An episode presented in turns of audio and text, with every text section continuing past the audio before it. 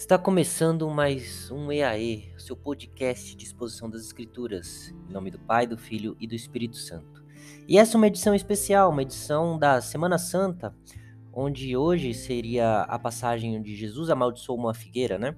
Vamos falar então mais detalhadamente sobre essa passagem e voltamos com a nossa programação normal assim que a Semana Santa terminar, certo? Bom, vamos lá. Em Mateus 21, dos versos 18 a 22, e em Marcos, capítulo 11, versos 12 a 14, Jesus ele encontra uma figueira. E quando ele encontra essa figueira, ele é, é narrado que Jesus estava com fome e ele queria comer frutos dessa figueira.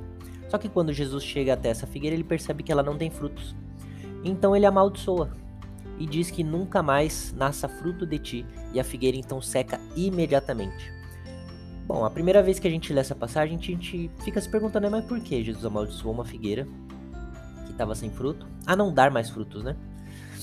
Bom, a maldição da figueira, ela colocada e conectada ao contexto de Israel e do povo que negava a Cristo, em especial os religiosos, né?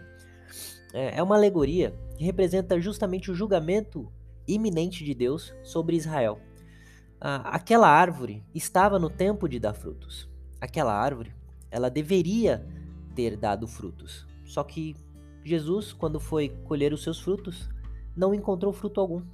Não é como se aquela figueira estivesse sem frutos porque acabava de ter dado frutos. Não, ela simplesmente não tinha dado frutos como deveria. Então, esse julgamento de Jesus é, sobre a figueira é uma representação do julgamento de Deus sobre Israel e especialmente sobre os líderes religiosos da época. Por quê? Porque aparentavam ser religiosos ou aparentavam ter uma vida espiritual muito saudável, né? Mas na realidade não tinham frutos de arrependimento e não produziam resultados, sejam de justiça, sejam de misericórdia nas suas vidas. A, a figueira, que tinha folhas, mas não tinha frutos, era justamente uma imagem desta realidade. E esse episódio da figueira serve para a gente analisar o nosso contexto analisar as nossas vidas. Analisar para vermos, será que a nossa religiosidade ela é apenas externa? Será que a nossa religiosidade é apenas isso, religiosidade? Será que não há fé? Porque essa lição, esse símbolo que Jesus nos deu, mostra também claramente a importância da fé.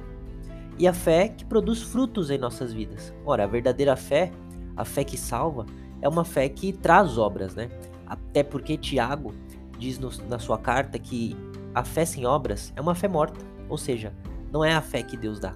A fé que Deus dá produz vida e produz vida em abundância, e essa vida gera frutos na hora certa e na quantidade com que Deus é, permite que esses frutos sejam dados. Então, a maldição da figueira nada mais é do que uma alegoria que representa o julgamento iminente de Deus sobre Israel, sobre o povo que foi escolhido para dar frutos e não havia dado frutos no tempo em que devia. Olhemos para as nossas vidas. Vamos tentar reparar se a gente tem dado, dado frutos, se nós temos de fato é, correspondido aquilo que Deus espera que nós façamos, se nós temos de fato trabalhado para o Senhor, se nós temos vivido uma vida que contemple os dons do Espírito, que contemple o viver para Deus e para Cristo. Porque muitas vezes podemos estar apenas nos enganando, vivendo uma religiosidade, indo às igrejas de domingo, fazendo orações mecânicas, no máximo nos lembrando de Deus assim quando o calo aperta. Mas por dentro não temos dado fruto algum, seja de arrependimento, seja de misericórdia. Que Deus nos ajude e nos ensine a dar frutos segundo a sua vontade e pelo seu poder. Amém.